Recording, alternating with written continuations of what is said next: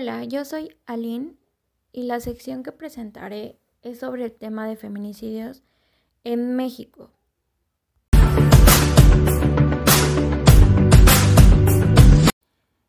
En 2020 se registraron 940 feminicidios en México, dos menos que en 2019. Juárez, Tijuana y Monterrey fueron los sitios con más casos.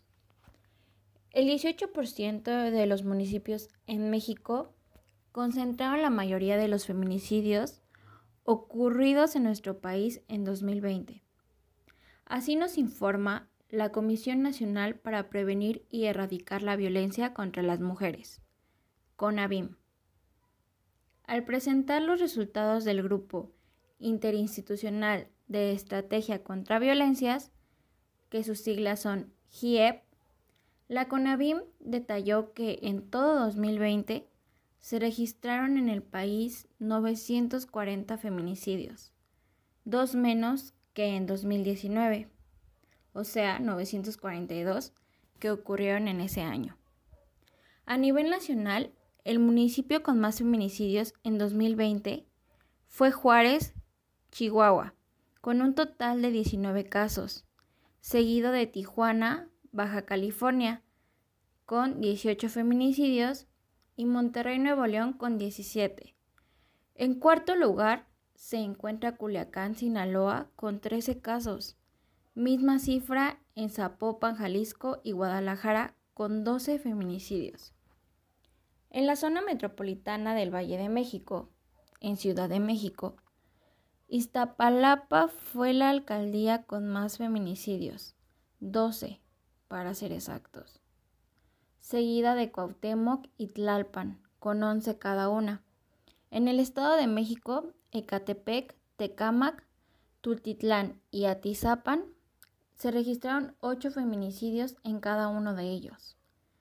El resto de los feminicidios se concentran en García, Nuevo León, Tlajumulco de Zúñiga, Jalisco, Morelia, Michoacán y Manzanillo, Colima, Chihuahua, San Luis Potosí y Puebla. En cuanto a las carpetas de investigación por feminicidio por cada 100.000 mujeres, Morelos es el estado con más casos, con una tasa de 3.14. En segundo lugar, Colima, con 3.4. Nuevo León, con 2.39 y Sonora, con 2.31. Además, la CONAVIM informó que en 2020 se registraron 57.495 denuncias de mujeres y víctimas de lesiones dolosas, lo que equivale a 158 cada día y 7 cada hora. Tras todo esto, podemos observar que los casos son mayores y cada vez aumentan más. La pandemia ha detonado el infierno de la violencia machista, que se vive detrás de la puerta de los hogares, y ha disparado las llamadas de auxilio al número de emergencia.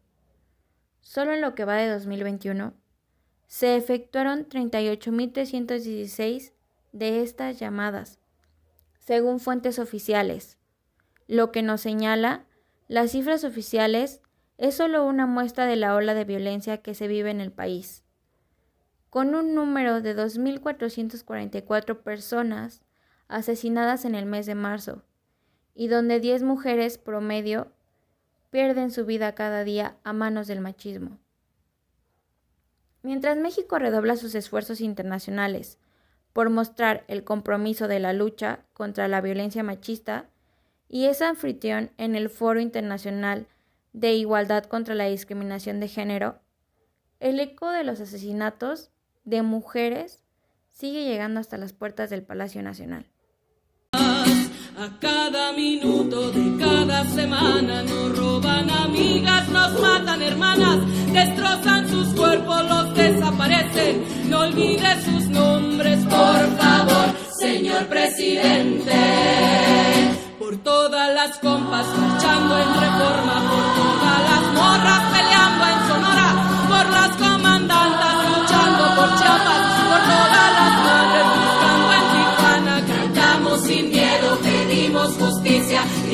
por cada desaparecida, que resuene fuerte, nos queremos vivas, que caiga con fuerza el feminicida.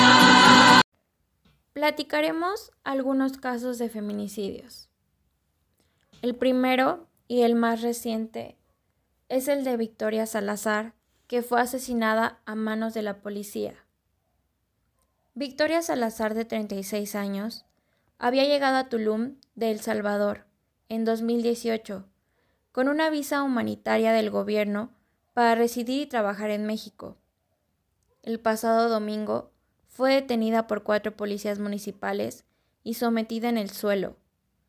La brutal acción de los agentes provocó la muerte de la mujer, que falleció de camino a la, a la comisaría con el cuello fracturado. El presidente López Obrador reconoció que la mujer fue brutalmente tratada y asesinada, y se comprometió a castigar a los culpables con todo el peso de la ley. Es un hecho que nos llena de pena, de dolor y de vergüenza, expresó el mandatario. Esta semana, y tras las acaloradas protestas por su muerte, el cuerpo de la mujer fue repatriado y los policías implicados detenidos y apartados de su cargo. Las autoridades han arrestado al que era su pareja por repetidos abusos sexuales contra Victoria y una de sus hijas. Carla M., el primer feminicidio de Holbox. Solo un día antes del asesinato de Victoria Salazar, otro feminicidio sacudía al estado de Quintana Roo. Carla M., originaria de Yucatán, era taxista en la isla de Holbox. Tenía 29 años y un hijo. Su brutal asesinato se convirtió en el primer feminicidio de uno de los lugares más tranquilos del Caribe mexicano. Su cuerpo fue encontrado mutilado en la playa. La Fiscalía del Estado ha detenido al que era su pareja, por ser el principal sospechoso. Sin embargo, otras dos mujeres no identificadas por las autoridades fueron asesinadas esa misma semana. Una de ellas recibió tres disparos y a otra le prendieron fuego, según la fiscalía. Otro caso es el de Carmen, mujer de 80 años que fue violada en Veracruz. Carmen N. tenía 80 años y vivía en Veracruz. El pasado 25 de marzo fue brutalmente golpeada y violada en su casa de la colonia Las Caballerizas. Las heridas del ataque ocasionaron su muerte días después. La Fiscalía de Veracruz abrió una carpeta de investigación por el delito de feminicidio que no ha detenido todavía a ningún responsable. El caso de Nicole. Nicole, el feminicidio de una niña de 7 años. La menor desapareció a principios del mes de marzo en el fraccionamiento Rancho Don Antonio, en Tizayuca, Hidalgo. Una semana después, fue encontrada muerta en la presa El Manantial, en la misma localidad. Las fuertes protestas de familiares y vecinos de la zona presionaron a las autoridades estatales y municipales que coordinaron el operativo de búsqueda de la niña. La fiscalía detuvo a un hombre que fue puesto a disposición judicial como el principal sospechoso de la desaparición y feminicidio de la menor.